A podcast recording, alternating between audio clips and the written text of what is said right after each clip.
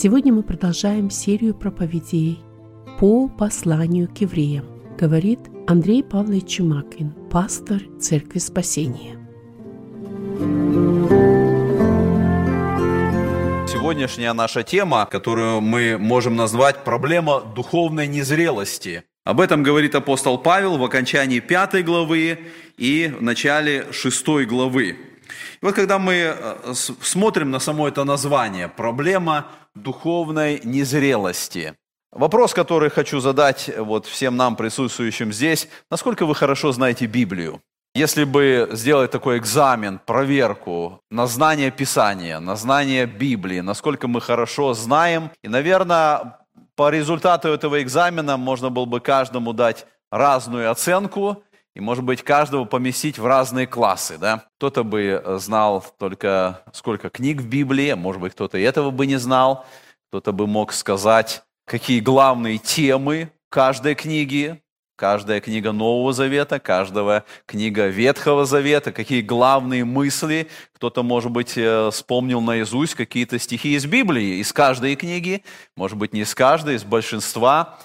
А, то есть самые разные э, могли быть ответы и самые разные знания. И кроме вот этого знания, э, у нас у каждого разный уровень духовной зрелости – Наверное, знаете, не буду называть, есть у нас некоторые братья в церкви, которые любят вопросы задавать, библейские вопросы. Насколько быстро мы можем ответить, насколько знаем мы а, разные вопросы, которые касаются Библии. И вот сегодня мы смотрим э, эту тему, и нам очень важно, чтобы каждый из нас задал себе этот вопрос. Если у меня эта проблема, проблема духовной незрелости, потому что, скорее всего, есть здесь и в нашей церкви те члены церкви, те верующие, те христиане, которые уже долгое время являются верующими, но не знают самых основ, не знают самого, самого важного основ Библии, основ Писания, основ духовной жизни.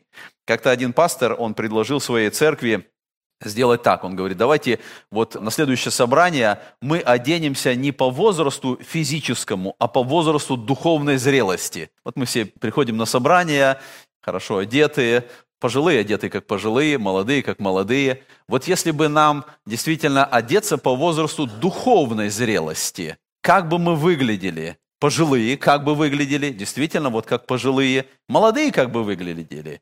Потому что внешне мы смотрим друг на друга, и мы не видим ответа на этот вопрос. У кого есть проблема духовной незрелости? Кто уже в возрасте, кто уже давно знает, является членом церкви, но так и не вырос духовно. Вот об этом говорит апостол Павел именно в этой теме, в этой части, которую мы будем рассматривать. И теперь давайте мы прочитаем следующий стих. Это пятая глава, а, я прочитаю одиннадцатый стих. «О сем надлежало бы нам говорить много, но трудно истолковать, потому что вы сделались неспособны слушать.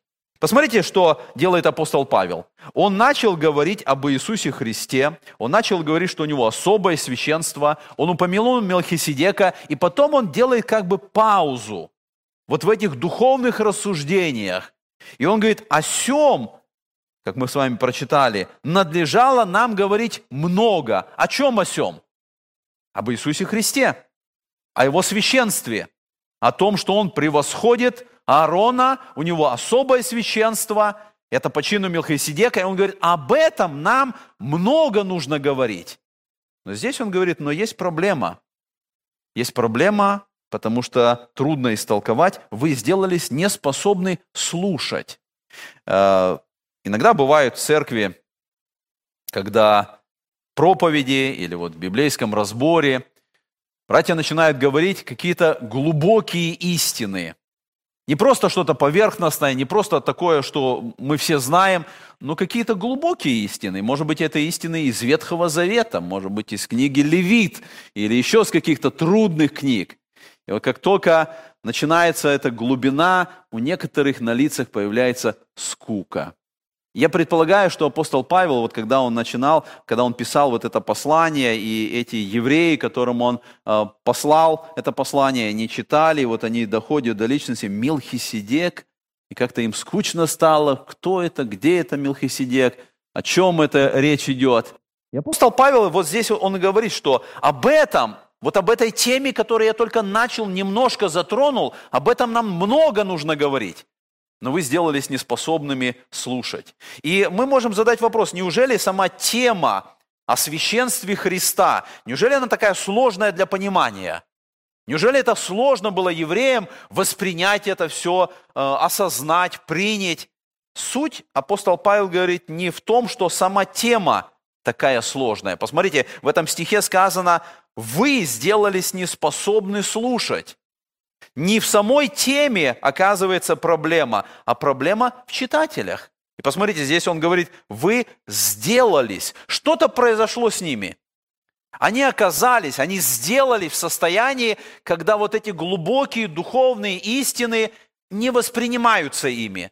Они их не понимают, им это неинтересно, им как-то сразу скучно, они как-то отвлекаются, им хочется о чем-то другом говорить. Они сделались неспособны слушать.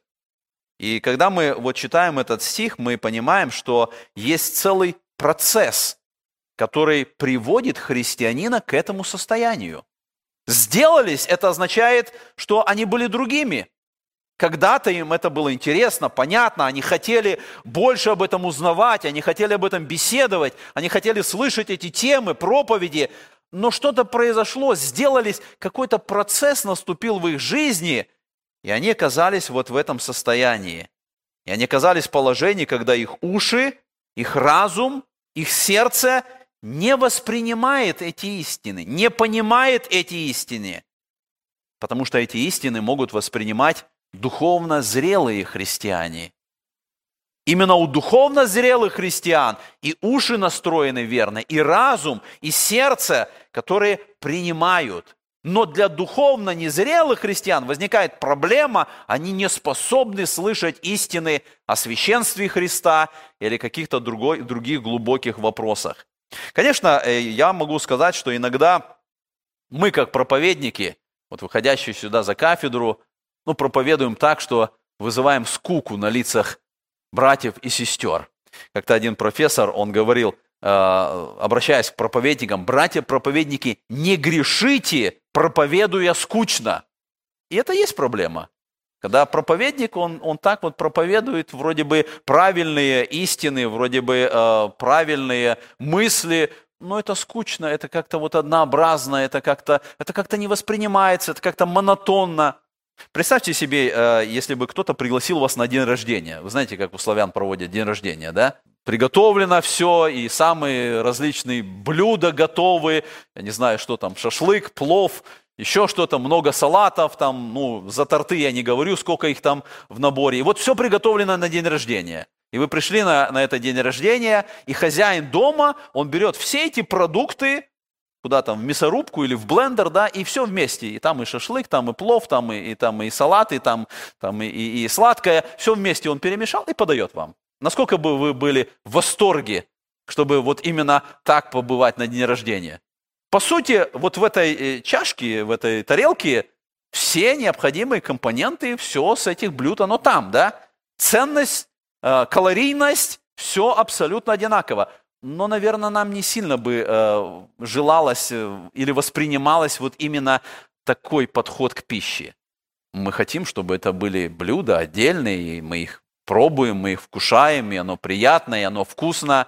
Наверное, вот под подобным образом, когда мы говорим о проповеди, Нельзя сказать, это все духовные истины, это все полезно, слушайте воспринимайте. Конечно, проповедник, он, он имеет ответственность, чтобы эти понятные, может быть, истины Библии, но преподать так, чтобы это было понятно, интересно, и чтобы все, кто слушают, они могли ясные истины воспринимать по-новому, чтобы это было так, как за столом, когда хочется воспринимать эту пищу. Поэтому есть ответственность проповедников. Но, с другой стороны, когда мы читаем вот этот текст, о котором говорит апостол Павел, есть ответственность слушателей. Есть ответственность христианина принимать Божье Слово и быть готовым к принятию Божьего Слова. И вот эта готовность принимать Слово, истины, она зависит от духовного состояния христианина. В зависимости от его духовной зрелости или незрелости, он или принимает это слово, или ему становится скучно, он думает о чем-то другом, он сразу отвергает это слово. И поэтому мы видим, что мы, как верующие, мы должны воспринимать это наша ответственность, духовная или зрелость, духовная зрелость, чтобы знать и понимать священное писание, это наша ответственность. Мы должны точно знать свое духовное состояние, и мы должны стремиться к духовной зрелости для того, чтобы вникать в Писание, слышать Писание, и когда речь идет о глубоких истинах, стремиться к этому, желать это, потому что наш дух воспринимает это, потому что мы понимаем и желаем, чтобы это э, было, и мы могли бы это слышать. И апостол Павел пишет вот об этой проблеме, которая была у этих евреев. Их проблема была не интеллектуальная, не в том смысле, что им непонятно было, что такое священство, кто такой Мелхиседек, и они не понимают. Проблема была духовная – это была проблема их духовного состояния. И мы видим, что те, э, кому апостол Павел пишет свое послание, они, они игнорировали это слово, они не воспринимали этого, они не стремились к этому. Они не возрастали духовно и поэтому не воспринимали. Деяния апостолов мы читаем в 28 главе, в 27 стихе, помните, и дальше апостол Павел там беседует, когда он пришел в Рим, и там написано, собрались знатнейшие из иудеев. Вот они собрались, они слушали, э, что апостол Павел говорит, но не воспринимали это. И Павел говорит им, э, это 28 э, глава Деяния, «Хорошо Дух Святой сказал отцам нашим через пророка Исаию, «Пойдите к народу сему и скажите, слухом услышите и не уразумеете, и очами смотреть будете и не увидите, ибо огрубело сердце людей сих, и ушами с трудом слышат, и очи свои сомкнули, да не узрят очами, и не услышат ушами, и не уразумеют сердцем, и не обратятся, чтобы я исцелил их. Посмотрите, состояние духовной незрелости описывает апостол Павел. Это знатнейшие из иудеев. Уж они, казалось бы, должны были в этом состоянии знать Писание, вникать, жаждать этого. Но Павел говорит, о вас хорошо сказал пророк Исаия. У вас есть слух, но вы не слышите, у вас есть глаза, вы не видите. Почему? Потому что сердце огрубело, и вы не воспринимаете, написано, и, и, и глаза сомкнули, и уши э, не, ус, не услышат. То есть это состояние, за которое мы отвечаем. И мы должны проверить себя, мы в каком состоянии находимся. Наши уши, они слышат Божье Слово, наше сердце, оно открыто к этому, или мы вот в этом состоянии духовной незрелости, когда как только звучит проповедь, когда как только кто-то начинает беседовать о духовных темах, у нас все закрывается, и в каких-то других темах мы такие разговорчивые, мы готовы говорить обо всем, о политике, о России, о Украине, о жизни, об Америке, о президенте, о ценах, мы обо всем готовы говорить, и так хорошо получается, но как только тема заходит духовная, нам сказать нечего, и уши закрываются, и, и уста закрываются. И мы видим, что апостол Павел говорит вот к этим евреям, у них была эта проблема. Он говорит, об этом много нужно говорить, но вы сделались неспособны слышать. Ваше состояние духовное, оно не позволяет вам воспринимать то, что я хотел бы вам рассказывать, то, о чем бы я хотел говорить. И поэтому, когда мы смотрим, вот в этом 11 стихе, Павел ставит диагноз. Начав только касаться темы священства Христа, он делает эту остановку, и он ставит диагноз. Диагноз – вы не способны слышать. Это ваше духовное состояние, это ваша духовная проблема. Давайте прочитаем дальше 12 стих. Павел продолжает. «Ибо, судя по времени, вам надлежало быть учителями, но вас снова нужно учить первым началом Слова Божия, и для вас нужно молоко, а не твердая пища». Павел поставил диагноз, но здесь он начинает говорить о симптомах. Он начинает показывать, в чем же причина этого состояния. Почему они оказались в этом положении? Почему они оказались вот в этом состоянии, что не способны слышать? И симптомы, их можно назвать, это духовный инфантилизм. Слово инфантилизм, что это такое? Инфантилизм – это означает незрелость в развитии сохранение в поведении или физическом облике черт, присущих предшествующим возрастным этапам. Это когда человек физически вырос, но рассуждает как ребенок. Инфантильность – это означает, что на данный момент твоего возраста ты должен быть в, духов, в другом состоянии, психическом, социальном. Ты должен быть взрослый, но ты, по сути, ребенок. И Павел показывает вот этот симптом у евреев, у них был духовный инфантилизм. Посмотрите, он говорит, судя по времени, То есть время уже у вас прошло достаточно. И в данный момент, в настоящее время, он говорит, вы уже должны быть в состоянии учителей. Вы должны все понимать, вы должны учить, вы должны наставлять других. Но он говорит, но вам нужно самое начало давать. Вам нужно молоко давать. И поэтому мы видим, что применяя этот текст к нашей жизни, мы должны сказать, когда мы смотрим на себя, сколько времени мы верующие? Все по-разному. Кто-то 5 лет, кто-то в прошлом году принял крещение, кто-то 15, 20, 30, 50. И больше, возможно, здесь есть. И вот когда мы смотрим на свое состояние, не относится ли кому-то из нас этот текст Писания, когда Павел говорит, судя по времени, времени знания Господа, времени с момента уверования, времени с момента принятия крещения, он говорит, вы должны быть учителями. Но Ваше состояние, что вам, вас нужно снова учить. Вы должны быть учителями, но оказывается, вас нужно учить. И это духовный инфантилизм. Это духовное состояние, когда по времени человек должен быть духовным учителем, духовно зрелым христианином. Но его состояние духовное совершенно другое. Обычно, когда э, доктор осматривает ребенка, может быть и взрослого, но в основном это в отношении детей делают, то у доктора есть специальный как бы а, набор вот тех данных, которые нужно проверить. Они смотрят рост, они оценивают вес, и, и хотя дети по-разному развиваются, но есть как бы определенная шкала. И доктора смотрят, каков на данный момент его возраста, его вес, его, его рост и все остальные параметры, для того, чтобы увидеть, что все нормально с ним, он развивается нормально. Может быть, чуть-чуть обгоняет или чуть-чуть отстает, но в принципе развитие нормальное. И вот мы видим, что у Господа тоже есть, видимо, эта шкала. Потому что апостол Павел здесь смотрит и оценивает по этой шкале. Он говорит, судя по времени, вот что должно быть с вами.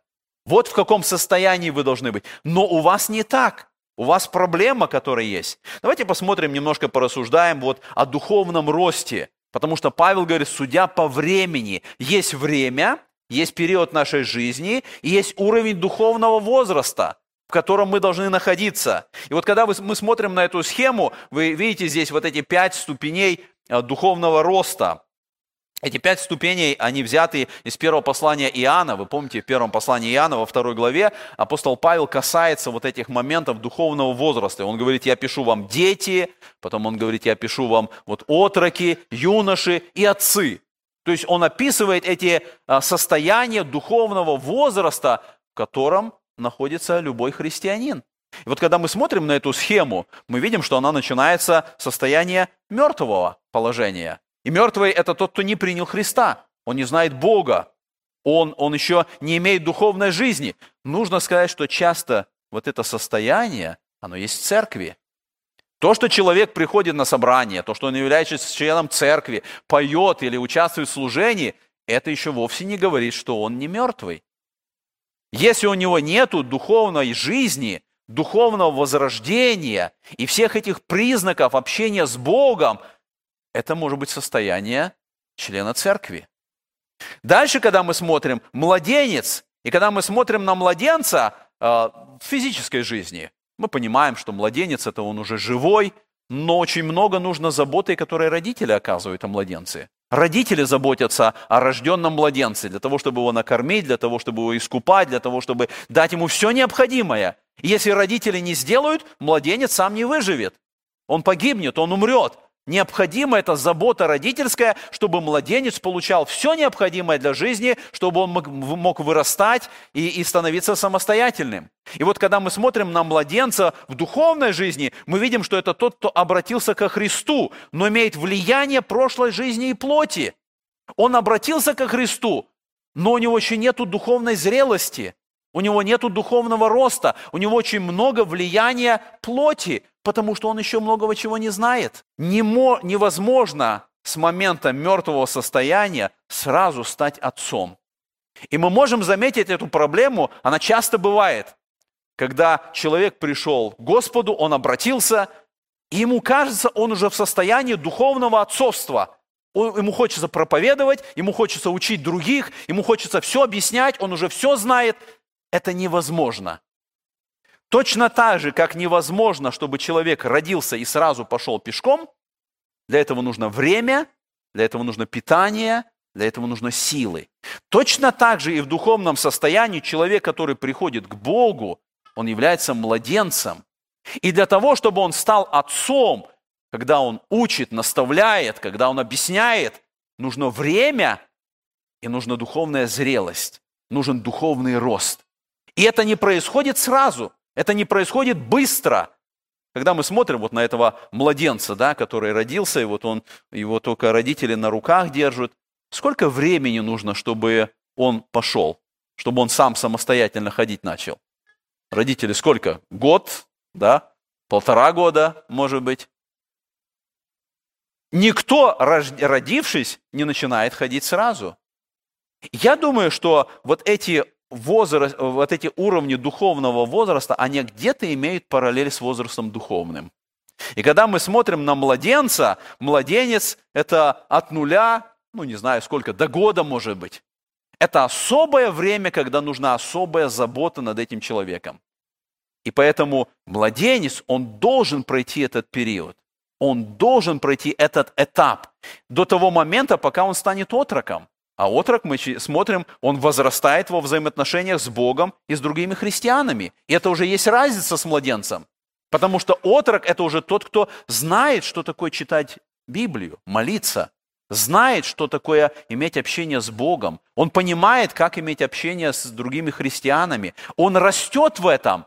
Он уже становится самостоятельным, потому что он сам понимает. Если младенцу нужно намного больше заботы, то отруку уже нужно меньше заботы. Он уже многое сам понимает, он уже много сам начинает делать. Точно так же и в нашей жизни. Когда мы смотрим на детей, когда они начинают сами ходить, они начинают уже сами держать ложку, они начинают уже сами кушать, они много начинают делать сами. Почему? Потому что родители им объяснили, родители их научили, родители им показали, и родители сказали, давай, бери ложку, давай, начинай, за ручку его держит, и он начинает ходить. И поэтому отрок, он учится послушанию. Это духовное состояние христианина, который уже не младенец, он отрок, он еще немного может сделать сам, но он уже что-то умеет. И он уже начинает это делать в своей духовной жизни. И потом мы подходим к состоянию юноши. Юноша, он делает переход от служения к себе, к служению Богу и другим людям. Посмотрите, какой важный момент – вот этого перехода. Если младенец и отрок, он все желает себе, ему нужна помощь, если как младенцу 100% нужна помощь, то отрок, он еще где-то хочет, чтобы к нему было внимание направлено, чтобы ему объясняли, чтобы его помогали, чтобы его тянули, чтобы о нем заботились. Это духовное состояние христианина. То юноша, он уже делает переход от служения себе и начинает понимать важность служения Богу, и служение другим людям. И это уровень духовного состояния. Мы видим дальше, что юноша, он начинает больше отдавать, нежели получать. Он начинает понимать, что Бог уже много ему дал. Ему нужно отдавать, ему нужно заботиться о других, ему нужно служение, ему нужно видеть проблему чью-то. Он уже не сосредоточен, вот я, вот моя проблема, вот придите, вот помогите мне, вот подскажите мне. Это состояние вот здесь вот мы видим, что юноша, он уже больше начинает отдавать, он становится исполнителем слова. Он становится исполнителем слова. То есть, читая Библию, имея эти отношения с Богом, он понимает, что недостаточно просто читать, нужно исполнять это слово. Нужно в жизни находить те ситуации, где вот это прочитанное слово должно быть исполнено в жизни. Он начинает быть исполнителем слова. И, наконец, мы подходим к состоянию уровня отца. Посмотрите, отец – это тот, кто тянет, тянет всех вверх, на гору. Тот, кто заботится о других, тот, кто помогает другим, чтобы они достигли этого состояния духовной зрелости. И отец – тот, кто имеет глубокое понимание слова и постоянное тесное общение с Отцом Небесным. Это уровень духовного отца. Он постоянно вникает в Слово, он постоянно имеет общение с Богом, он понимает нужду в этом, он ежедневно живет по Слову. Если юноша, он становится исполнителем, то отец – это духовная зрелость, когда он понимает его жизнь, она должна быть отражением Божьего Слова. Он живет по Слову, он сосредоточен на других и зависит от Бога. Он уже помогает другим, он учит других, он наставляет других и понимает свою зависимость от Бога. Это не просто он такой сильный, мудрый, он уже вот достиг этого, от Бога его э, зависимость, от Бога его сила, и он помогает другим достигать зрелости. И я говорил, что вот точно так же, как в физической жизни, мы смотрим на состояние отца. В, какой, в каком возрасте физическом человек может стать отцом? В 5 лет? Нет. В 10 лет? Нет. В 20? Ну, 18, 20, наверное, да? Можно уже стать отцом. И когда мы смотрим на тех, кто приходят к Богу, и им хочется вот здесь уже быть отцом, я думаю, что почему-то Бог сделал, что 20 лет нужно. 20 лет. Для духовной зрелости нужно время и нужно общение с Богом. Невозможно перескочить эти моменты. Зрелость не происходит автоматически. Человек не, не, не просто родился, появился на свет и на следующий день встал и пошел. Нужно время. И поэтому в духовных вопросах нужно время, и это время общения с Богом, когда человек получает вот эти особые навыки общения с Богом, особую силу от общения с Богом. И он начинает возрастать, он начинает получать все необходимое для того, чтобы стать духовно зрелым, для того, чтобы э, идти дальше. И поэтому вот когда мы посмотрели на эти моменты, апостол Павел в этом стихе говорит, что вам по вашему времени нужна твердая пища, а вы питаетесь молоком. И мы понимаем, что питание в отношении младенца, вот даже если смотреть на эти иллюстрации, младенцу 100% нужно молоко. Отрок, он еще где-то питается молоком, но он уже не начинает и твердую пищу. Юноша, он уже принимает твердую пищу, и 100% отец, он питается твердой пищей. И поэтому мы видим, что апостол Павел, смотря вот на эти состояния, он говорит, физически вы вот здесь, а духовно вы здесь. И в этом проблема духовной незрелости. Давайте прочитаем еще раз 12 стих, потому что апостол Павел здесь начинает говорить вот о, о, о, то, о тех симптомах, в котором оказались эти христиане. И мы видим, что он здесь говорит, что проблема духовной незрелости, они не могли понять вопросы священства Иисуса Христа. Они забыли фундаментальные основы веры. Посмотрите, он говорит, что вас нужно учить первым началом Слова Божия нужно снова учить. Это означает, что э, это не что-то совершенно новое для них. Они знали это, они забыли. Он говорит, поэтому вас нужно снова учить. То, что я уже когда-то преподавал, и вы должны были это знать.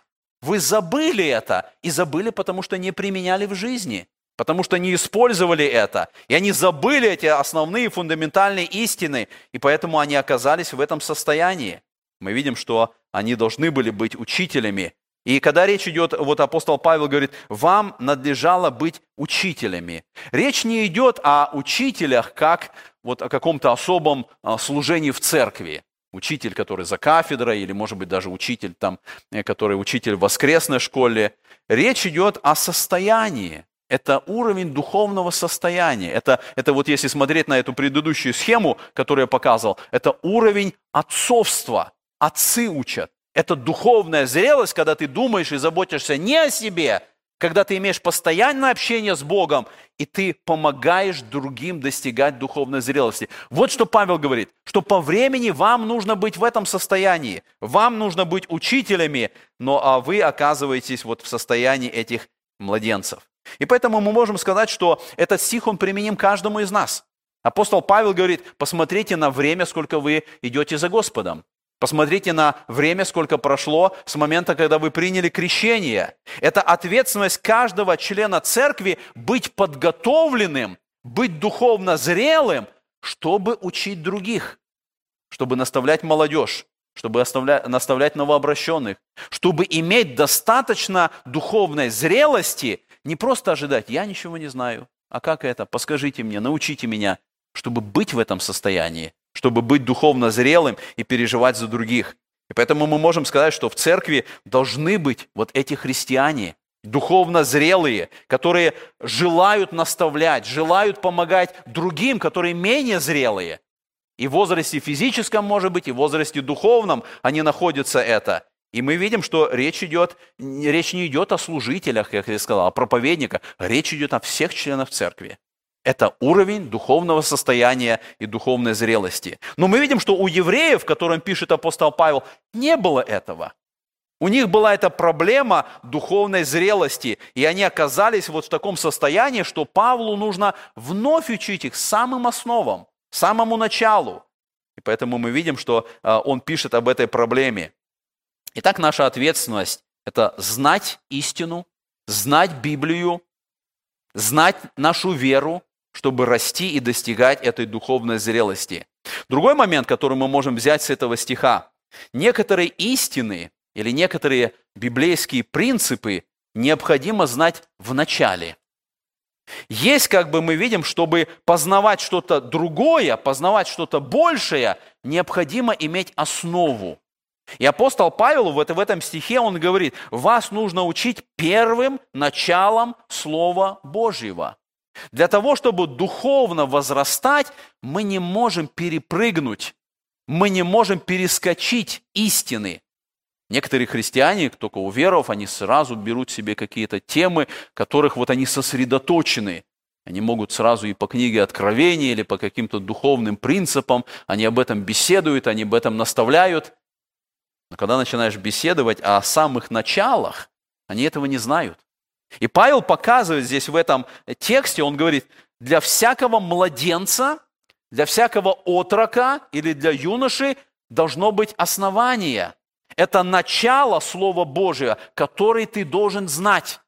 И если ты не знаешь еще этого, тебе не нужно истолковывать книгу пророка Иезекииля. Тебе не нужно, может быть, браться за какие-то высокие темы, трудные богословские темы. Ты не знаешь основ. Ты должен начинать с этого. У нас проходит занятие подготовки к крещению, и в этих занятиях проходят эти занятия на основании нашего вероучения. Потому что вероучение – это основы. Каждый член церкви, он должен знать основы, он должен знать фундамент, он должен знать, на чем мы стоим, для того, чтобы расти дальше. Если не знаешь этого, если у тебя нет этих оснований, ты не можешь пойти дальше. Ты должен проверить себя, может быть, взять вероучение. У нас вероучение есть на русском, на английском языке. И каждый член церкви взять это вероучение, посмотреть, почитать. Знаю ли я основы? Если у меня есть проблема духовной незрелости, с чего мне начинать? С основ. Мне нужно начать с этого. Мне нужно вникать в это, мне нужно утвердиться в этом. Тогда у меня получится продвигаться дальше. Тогда я могу духовно возрастать и двигаться по пути духовной зрелости. И посмотрите, апостол Павел здесь в этом стихе, он говорит, вам нужно молоко, а не твердая пища. То есть мы видим, что здесь он уже начинает говорить э, не как проповедник, не как апостол, он начинает говорить как родитель. Как родитель, который заботится о молоке, о, о, о детях и смотрит, какую пищу нужно давать своим детям. И мы видим, он говорит евреям, что вы все еще питаетесь молоком вместо твердой пищи. Когда младенцу, который родился, дают молоко, мы понимаем, что это нормально, и не только это нормально, и даже сегодня, несмотря на достижения э, диетологов, материнское молоко – это самое лучшее, что должен получать младенец. И ничем оно не заменится. Материнское молоко, то, что Богом создано, это самое необходимое для рожденного младенца. И поэтому апостол Павел, когда говорит о младенцах, он говорит, это нормально, когда младенцы питаются молоком. Молоко – это основы, это вот самое начало, это то, что необходимо для них. Но мы понимаем, что когда он младенец, нет смысла давать ему кусок мяса. Почему? Потому что младенец не способен. Он не может, у него нет зубов, его пищеварительная система еще не, не, не развита достаточно, чтобы воспринимать твердую пищу. Но с другой стороны, не, нельзя кормить взрослого человека одним молоком. Это уже недостаточно, это уже ненормально. И для взрослого человека, если он начнет воспринимать только молоко, это уже неправильно. И Павел говорит этим евреям, что по вашему возрасту вы должны были уже вкушать твердую пищу но вы все еще на молоке. Вам все еще нужны эти основы. Вы уже должны что-то знать больше. Вы уже должны двигаться дальше. Вы уже должны укрепляться и духовно расти. Но вы все еще на этом молоке. Эту же мысль апостол Павел э, писал в послании к Коринфянам, когда он пишет Коринфянской церкви в третьем, третьей главе. Помните эти стихи? С первого стиха он говорит, «И я не мог говорить с вами, братья, как с духовными, но как с плотскими, как с младенцами во Христе. Я питал вас молоком, а не твердою пищей, ибо вы были еще не в силах, да и теперь не в силах, потому что вы еще плотские. Посмотрите, он говорит, вы плотские, вы еще младенцы во Христе. И поэтому я давал вам молоко, я давал вам основы, основы Евангелия, основы Писания. Вам нужно было это. Вы не в силах, то есть вы не способны были, потому что у вас было плотское состояние. И поэтому мы видим, что плотской человек, он не способен победить греховные желания. Мы много говорим сейчас вот в этом разделе э, проблемы сердца, о плоти. То есть мы видим, что когда человек младенец во Христе, когда плотские желания возникают в нем, он не способен их победить. Когда плоть заставляет гневаться, он будет гневаться. Когда плоть заставляет делать какие-то желания похоти, он будет их исполнять. Когда плоть тянет его к какому-то греху, он обязательно сделает этот грех. Он не способен противиться этому действию плоти. И Павел говорит, это младенцы. Он обращается к Коринфянам, он говорит, вы младенцы во Христе. Почему он, говорит, почему он называет их младенцами? Потому что, говорит, если между вами зависть, если между вами разногласие, если вы ругаетесь, если вы спорите, если вы завидуете друг другу, это все действия плоти. И вы не способны бороться с этими действиями, это говорит о том, что вы находитесь в состоянии духовного младенца. И мы видим, что младенец – это даже когда тебе 50 лет, и ты младенец, то это уже трагедия. Когда этот человек обратился к Богу, и ему нужна помощь, и вокруг все должны заботиться о нем, это правильно, это нормально. Но когда тебе 50 лет, и все должны о тебе заботиться, и все должны тебе помогать, и у тебя проблемы, и тебя обидели, и ты не знаешь, как поступить, и у тебя какая-то депрессия, и ты, и ты не знаешь, что теперь делать, и все разваливается, и все сыпется из рук. Это состояние духовного младенчества. И Павел говорит, это ненормально, потому что ты должен уже давать другим, а ты все еще думаешь, чтобы помогали тебе и получать то, что необходимо тебе. Прочитал такое высказывание. Седина еще не означает зрелость в Боге. Мы всегда с уважением относимся к пожилым, братьям, сестрам, у которых есть седина. Но седина еще не означает зрелость в Боге. И могут быть духовные младенцы седой головой. Потому что жизнь прожита, годы набраны, но духовной зрелости еще нет. И в этом проблема о которой мы говорим. Проблема духовной незрелости. И Павел говорит, обращаясь таковым, он говорит, вам по времени надлежало быть учителями. Вы должны все знать. Вы должны это время были использовать в общении с Богом, утвержденными стать, чтобы Господь изменил и наставлять других. Но вам нужно говорить об этом. Вам нужно давать самые основы, как он говорит здесь, начало Слова Божия. Вам нужно молоко, а не твердая пища. Давайте прочитаем следующий текст, это 13-14 стихи. Он говорит, «Всякий питаемый молоком не сведущ в слове правде, потому что он младенец. Твердая же пища свойственна совершенным, у которых чувства навыком приучены к развлечению добра и зла». Павел сказал диагноз, он показал симптомы, и теперь посмотрите, он говорит результат.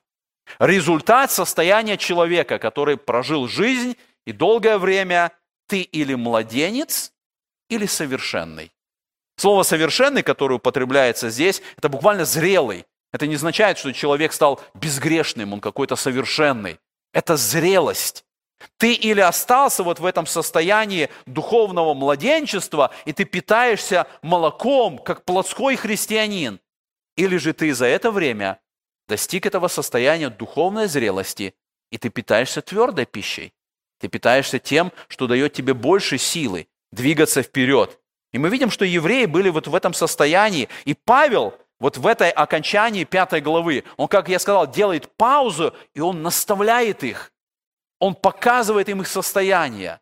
Показывает не просто, чтобы обличить их, не просто, чтобы поругать их, какие вы вот в таком положении. Он делает это, чтобы приподнять их, чтобы они могли увидеть свою проблему, чтобы они начали стремиться к этой духовной зрелости, которая необходима в их жизни. И он пишет, твердая пища – это пища для зрелых. В этом разница младенца и зрелого христианина, потому что твердую пищу необходимо пережевывать. Пережевывать – это тоже работа. Пожилые это больше знают. Младенцу не нужно пережевывать молоко, оно само попадает. Но твердую пищу нужно пережевывать. И организм должен быть способен, чтобы усваивать эту твердую пищу. И это речь идет о изучении Писания, когда мы вникаем в Писание, когда мы знаем Божье Слово, когда мы исполняем его в жизни. Вот это твердая пища. Это в жизни нашей происходит. И мы видим, что когда мы изучаем Писание, это дает нам способность различать добро и зло. Посмотрите, как здесь сказано. Это совершенным, то есть зрелым, у которых чувства навыкам приучены к развлечению добра и зла. Какой результат у человека, который в состоянии или в положении духовной зрелости? Он способен различать добро и зло. Нам кажется, ну мы все это способны. И нам кажется, даже, даже и духовный младенец, он способен различить добро и зло. Оказывается, не так. Оказывается, если ты духовный младенец, чувства твои еще не научены различать добро и зло. Тебе, может быть, кажется, что ты знаешь, что есть добро, что зло, но жизненная ситуация, которая возникает в семье, в церкви, на работе, где бы ты еще не была, она показывает, что твои чувства навыком, слово навыком, это буквально здесь опытом, то есть временем, периодом, когда ты учился этому, твои чувства не приучены различать добро и зло. Представьте себе э, хирурга, который делает операцию на сердце. Идет операция, он делает эту операцию, скрыта грудная клетка, сердце, нужно делать операцию, он делает надрез или все, что необходимо. И вдруг в этот момент, когда ему нужно вот э, сделать все необходимое, он говорит, я забыл, вот как здесь это что-то сделать, подождите немножко, я пойду учебник открою. И он идет, все ждут, и он открывает, где там толстые, знаете, хирургические учебники, и начинает искать какую-то страницу, как там нужно сделать, какую сторону нужно скальпель повернуть. Я думаю, мы все понимаем, что это неправильно. Хирург не может так поступать. У тебя было время, когда ты должен был учиться, но сейчас, когда идет операция, ты должен делать операцию. У тебя уже все должно быть в голове. Когда ты начал операцию на сердце, и от этого зависит жизнь человека, ты начал ее, ты должен делать операцию, ты должен быть способен, чтобы, начав операцию, закончить ее правильно. Иногда младенцы во Христе, они думают, что они все знают. Они знают, что такое добро, они что, знают, что такое зло. А если они чего-то не знают, ну, сейчас я посмотрю, как там в Библии, что там братья говорят, я спрошу. Писание говорит, что у зрелых чувства навыкам приучены. Это время, вот мы смотрели по этой схеме, да, духовный возраст. Это время, когда мы вникаем в Писание, когда мы изучаем его, когда мы исследуем его, когда мы исполняем в жизни, когда мы имеем общение с Богом, оно работает над нашим сердцем, оно работает над нашими чувствами, оно делает нас способными в нужный момент различить, где добро и зло. Подобно как хирург, в этой особой ситуации, когда идет операция, когда нет времени на отвлечение, нужно принять решение, зрелый христианин, он в этом состоянии, то он способен принять это решение. И поэтому мы э, понимаем, что все христиане нуждаются в Писании. Это вовсе не означает, что зрелому христианину не нужно Библия, не нужно читать, не нужно изучать. Все христиане должны это делать. Это наша пища, которой мы питаемся.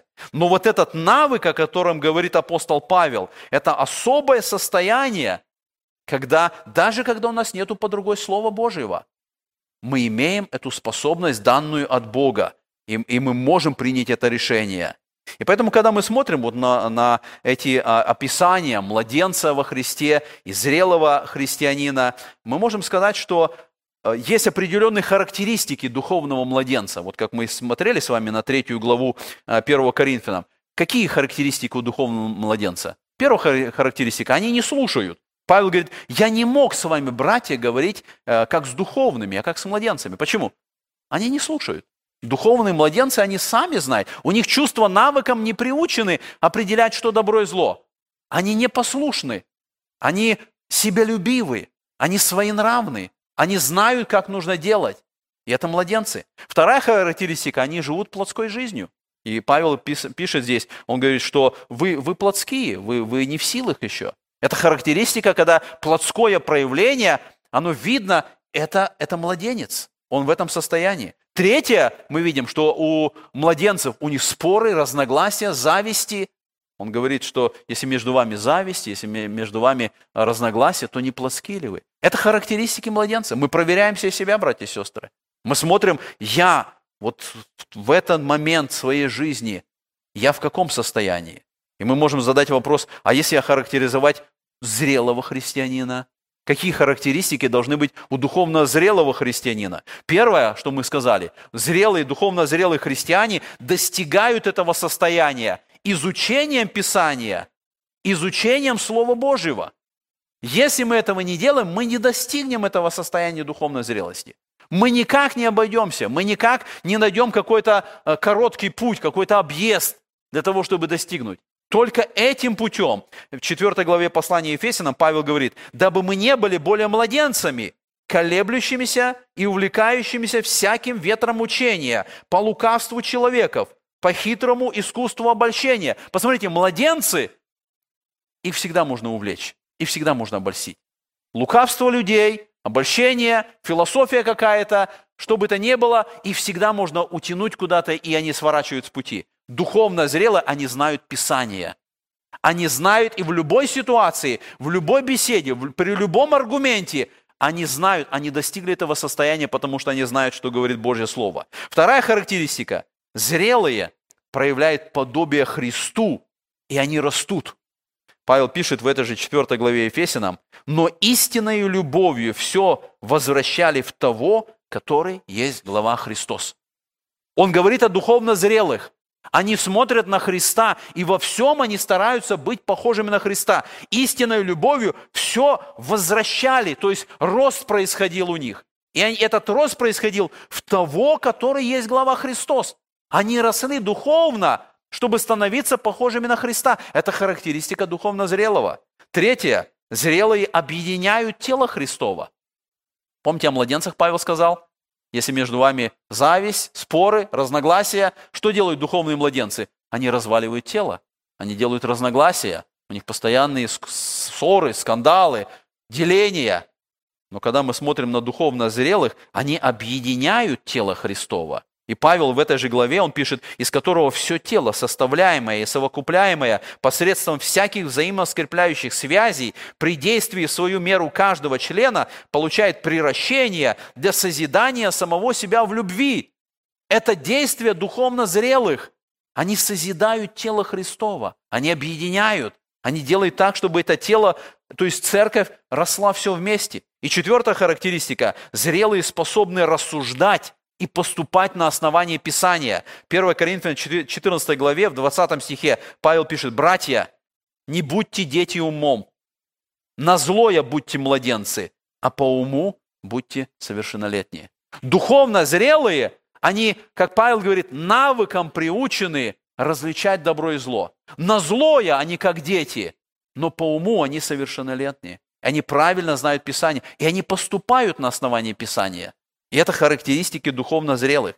Поэтому, когда мы смотрим вот на эти два положения, младенца и духовно зрелого, мы задаем вопрос, что нужно сделать, чтобы поменяться? Если я определяю себя как духовно незрелого, как младенца, что нужно предпринять мне для того, чтобы были изменения в моей жизни? И когда мы смотрим на этот текст, о котором говорит апостол Павел в пятой главе, он говорит, нужно сделать два изменения. Первое – поменять диету. Нужно знать основы, и нужно двигаться к твердой пище.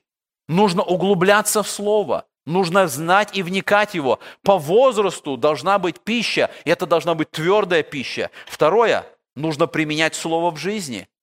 Не просто знать, о чем говорит Библия, но начать применять Слово Божие в жизни. Не просто пережевывать пищу, но организм должен усваивать эту твердую пищу. И усвоение твердой пищи – это применение Слова Божия в своей жизни. Я читаю, оно так говорит, я это в жизни исполняю в этот день. Я знаю, что мне нужно это исполнить, потому что Библия научила меня этому. И когда мы сделали это, поменяли диету и начали исполнять Слово Божие в жизни, тогда начинается духовная зрелость. Тогда этот начинается духовный рост. И мы смотрим, а с другой стороны, а что такое молоко, о котором говорит Павел? Мы понимаем, что молоко – это фундаментальные истины. Павел называет это начатки учения вот в следующей главе. И когда мы смотрим, мы видим, что а, когда Павел рассуждает об этом, давайте мы прочитаем вот шестую главу сразу все три стиха, он говорит, «Посему, оставив начатки учения Христова, поспешим к совершенству, и не станем снова полагать основания обращению от мертвых дел и вере в Бога, учению о крещениях, о возложении рук, о воскресении мертвых и о суде вечном. И это сделаем, если Бог позволит». Посмотрите, мы говорили, что невозможно перепрыгнуть для духовной зрелости, если мы не знаем основ – Невозможно построить дом, если нет фундамента. И поэтому апостол Павел говорит, нужны начатки учения, нужен фундамент для дома. Ну, представьте себе, если бы строитель э, строил дом для себя, и он построил хороший, крепкий фундамент, он позвал бы свою семью, позвал бы свою жену и сказал, все, я закончил, вот наш дом, вот здесь будет наша кровать, вот здесь будет у нас кухня, вот здесь будет все остальное, располагайтесь. Все бы пожали плечами. Дом, дома, по сути, нету. Есть фундамент, и это хорошее дело, когда это крепкий фундамент. Но фундамент поставлен для того, чтобы стены строились, и потом крыша, и дом был закончен, и потом в доме можно жить. И Павел говорит, на необходимы начатки учения, но это фундамент, на котором должен возводиться дом. И поэтому он говорит, посему оставив начатки учения Христова. Это не значит, что это нужно забыть. Это не значит, что начатки учения Христова нам не нужны. Павел говорит, это фундамент, который необходим, но он говорит, поспешим к совершенству.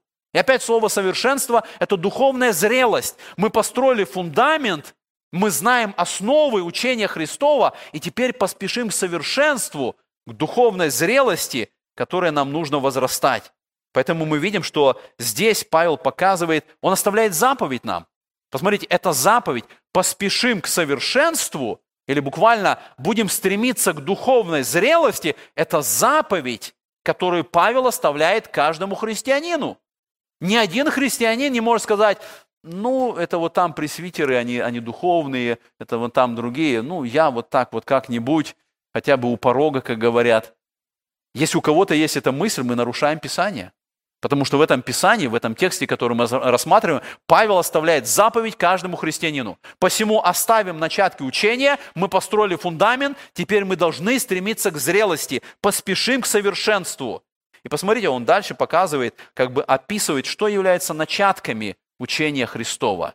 И мы, мы прочитали, «И не станем снова полагать основания». Наш фундамент уже построен – Некоторые продолжают всю жизнь строить только один фундамент. Некоторые продолжают постоянно говорить об одном и том же. И когда мы смотрим на некоторых христиан, они, все, что они знают, 22-й псалом, прекрасный псалом. Псалом Давида, Господь, пастырь мой, я ни в чем не буду нуждаться. Это прекрасный псалом. Но христианин, который 50 лет живет, и все, что он знает из Библии, это 22-й псалом, это неправильно. Иоанна 3,16, ибо так возлюбил мир. Какой твой любимый стих? Иоанна 3,16, ибо так возлюбил Бог мир. Это прекрасный стих. Да, это центр, может быть, и Евангелия, и всего Писания. Но если христианин всю свою жизнь, он знает только этот текст, он постоянно строит фундамент.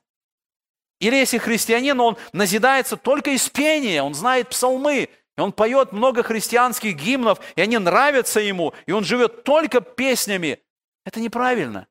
И Павел в этом тексте говорит, посему не станем снова полагать основания. Если мы построили фундамент, нам нужно возводить дом, поспешим к совершенству, будем строить стены, будем стремиться дальше духовно возрастать. И мы смотрим с вами, он перечисляет здесь этих шесть моментов, которые он называет начатки учения, которые являются фундаментом. И мы можем, посмотрев вот в этот текст, увидеть, что он как бы по две части разделяет. Первое, он говорит, это а, обращение от мертвых дел и вера в Бога. То, что идет всегда вместе. Обращение от мертвых дел это, – это самое начало. Когда человек обратился, и в этом, в этом тексте у нас переведено как обращение, в греческом метаноя, буквально покаяние от, от uh, мертвых дел. Когда человек раскаялся в своих делах, которые вели его к смерти, и обратился к Богу. Это самое основание, это самое начало. Это необходимое основание. Но он говорит, если в вашей жизни это произошло, двигайтесь дальше. Второе, о чем он говорит, это учение о крещениях и о возложении рук. Это сложный момент. Большинство богословов говорят, немножко непонятно, почему он берет вот это в основание. Некоторые говорят, возможно, он описывает здесь то, что важно было для евреев Ветхого Завета. Потому что и в Ветхом Завете важно было обращение от мертвых дел, вера в Бога, крещение, о которых он говорит, это многие ритуальные омовения, которые были в Ветхом Завете. Возложение рук совершалось и в Ветхом Завете, и когда было благословение, когда жертва приносила, приводилась в храм, на нее возлагались руки. Но, возможно, эта речь идет и о начале христианской жизни, потому что первоапостольская церковь, в которую приходили люди, и они обращались к Богу, они получали веру в Богу, они заключали завет в крещении, и было благословение, было возложение рук, когда они становились частью церкви. И Павел говорит, это начало. Вы становитесь частью церкви. Это начало, это фундамент, двигайтесь дальше. И э, затем он говорит о воскресении мертвых и о суде вечном. Это будущее. Это важные моменты о том, что все воскреснут, и все предстанут на суд. Он говорит, если у вас это есть, и вы понимаете эти вещи, это правильно, это хорошо. Но это фундамент, который вы построили, и вам нужно двигаться дальше. И мы проверяем себя, не строим ли мы опять этот фундамент на протяжении всей своей жизни, зная эти истины, двигаемся ли мы вперед. И когда мы делаем вывод вот на основании всего этого текста, который мы рассмотрели, какой вывод мы можем сделать для себя? Первый вывод. Мы можем сделать и сказать, что возможно быть христианином, но расти медленно – это возможно. Это было у этих евреев. Не каждый так быстро это делает. Да, есть вот эти, э, как мы смотрели на эту схему, нормальный уровень или нормальная скорость физического развития. Я считаю, что физическое развитие, оно где-то параллельно идет с духовным развитием. Ну, у кого-то есть задержки этого духовного развития. Это происходит. И поэтому нам важно проверить себя, чтобы увидеть, не происходит ли это со мной. Второй вывод, который мы можем сделать. Зрелость означает понимание и исполнение Слова Божьего. Чем больше мы понимаем, вникаем, знаем и исполняем Божье Слово, это является показателем нашей зрелости. Третий вывод, который мы можем сделать. Зрелость должна базироваться на фундаментальных основах. Мы никогда не станем зрелыми, если мы не знаем основ если у нас нет начала, если у нас нет того, что должны знать все христиане. Зрелость на этом базируется, мы строим фундамент и мы двигаемся дальше. И четвертый вывод, который мы можем сделать, зрелость не происходит автоматически. Она зависит от времени и от нашего усердия. Никогда зрелость не получится сама. Седые волосы вылазят сами. Мы дряхлеем сами по себе автоматически, и от нас этого не, это не зависит. Но духовная зрелость, она никогда не приходит автоматически. Необходимо время общения с Богом, изучение Писания, и необходимо наше усердие. И когда мы прикладываем старание и усердие, когда мы делаем все, что необходимо, тогда мы подходим вот этому последнему стиху. И это сделаем, если Бог позволит. Это говорит о том, что духовная зрелость – это не просто наше достижение. Я хочу быть духовно зрелым, я делаю все необходимое, я стану духовно зрелым. Павел говорит, и это получится, если Бог позволит. Духовная зрелость дается Богом, когда есть наше усердие, наше старание, когда мы вникаем в Слово, когда мы изучаем его, когда мы молимся, когда мы исполняем это Слово. Бог взращивает нас. И поэтому Павел говорит, и это сделаем, если Бог позволит. Если мы будем молиться, если мы будем просить Господа, если Господь будет действовать в нашей жизни, тогда мы можем утверждать, что Господь позволит, и мы станем духовно зрелыми. Поэтому да поможет нам Господь, вот когда мы смотрим на эту паузу, которую сделал Павел, рассуждать об этом. Потому что в духовной жизни нету замерзшего состояния. Мы или духовно растем, или отпадаем от Бога. И следующая тема, которую Павел будет рассматривать в 6 главе, начиная с 4 стиха, он будет говорить об отпадении от Бога. И это проблема, проблема духовной незрелости. Если мы не понимаем важность духовной зрелости, у нас придет другая проблема, проблема отпадения от Бога. Поэтому помоги нам, Господь, проверить себя и стремиться к совершенству, стремиться к духовной зрелости. Аминь. Помолимся Господу.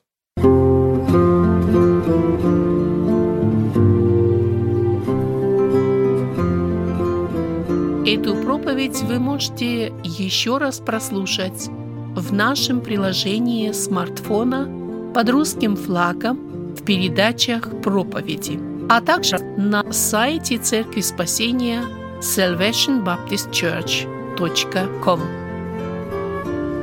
Вы слушали радио Зегенсвелле «Волна благословения» город Детмалт, Германия. Дорогие радиослушатели, мы желаем вам Божьих благословений.